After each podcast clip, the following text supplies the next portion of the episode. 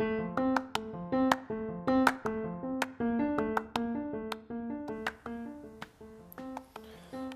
buenos días, muy buenas tardes, sea el horario que sea, te deseamos que tengas un excelente día, un excelente momento.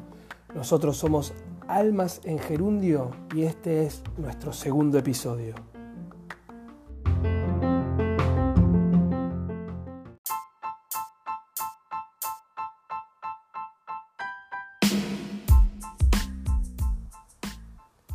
Y para este segundo episodio solamente te voy a decir que a partir de ahora te dejo con la voz de Alicia Altieri y un grande. Nos va a contar un poquitito más, cosas que sabemos y algunas cosas que seguro no sabemos. En la voz de Alicia Altieri, un genio.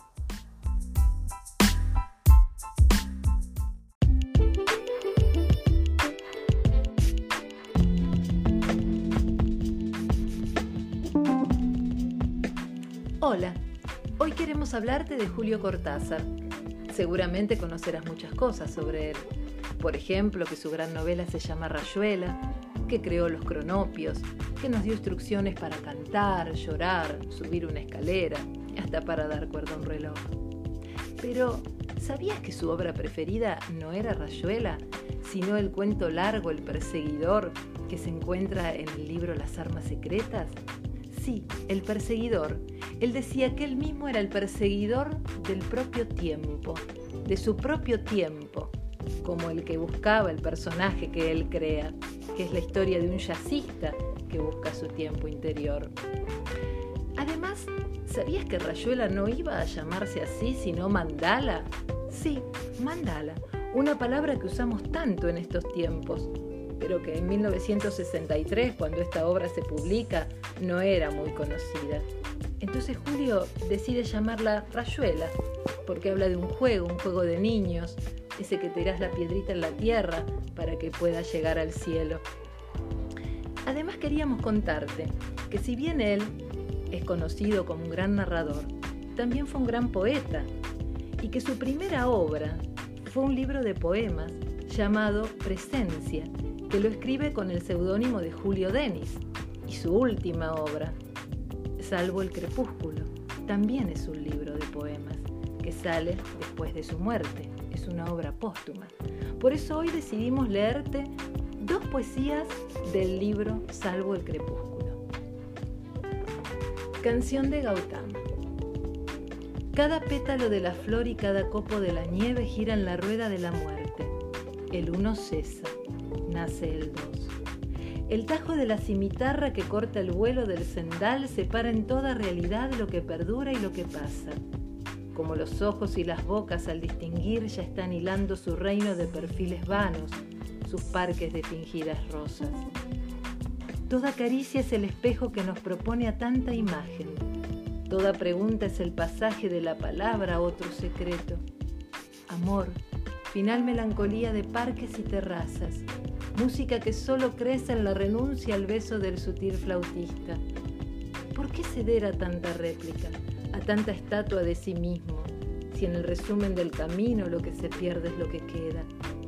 El hombre que medita al pie de un árbol que será su signo, sabe que el paso del mendigo contiene ya el paso del rey, y que de tan claro despojo donde se va anulando el mundo, nace el delirio de ser uno, en plena danza de ser otro.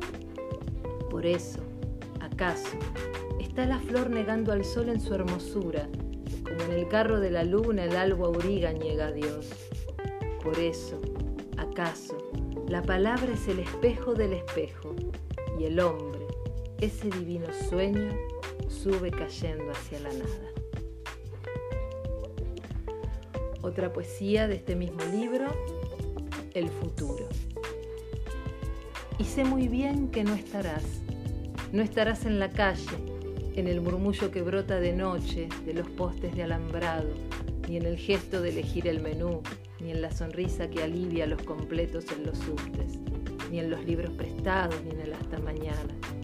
No estarás en mis sueños, en el destino original de mis palabras, ni en una cifra telefónica estarás, o en el color de un par de guantes o una blusa. Me enojaré, amor mío, sin que sea por ti. Y compraré bombones pero no para ti. Me pararé en la esquina a la que no vendrás.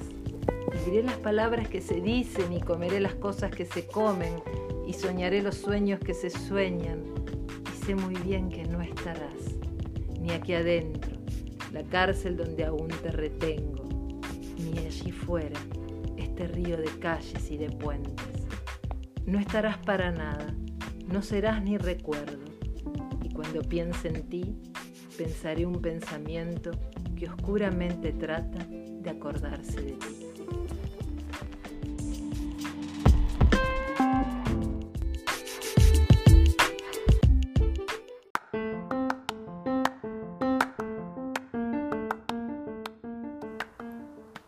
¿Sabías eso de Mandala? Yo no lo sabía. Este episodio está llegando a su final. Igual te digo de que podés seguirnos en la cuenta de Instagram arroba almas en gerundio, dejarnos el comentario de qué te pareció este nuevo podcast, eh, qué te gustaría escuchar, qué podríamos mejorar. Es la única manera que tenemos de hacer las cosas mejor, la comunicación. Así que date una vuelta, decinos qué te pareció, decinos qué te gustaría escuchar y nosotros vamos para adelante. Así que si lo estás escuchando de noche, que tengas una excelente noche y un hermoso descanso. Si lo estás escuchando de mañana y tenés que emprender el día, desde acá te decimos, dale para adelante, no bajes los brazos. Te esperamos en nuestra cuenta de Almas en Gerundio. Te queremos mucho. Gracias.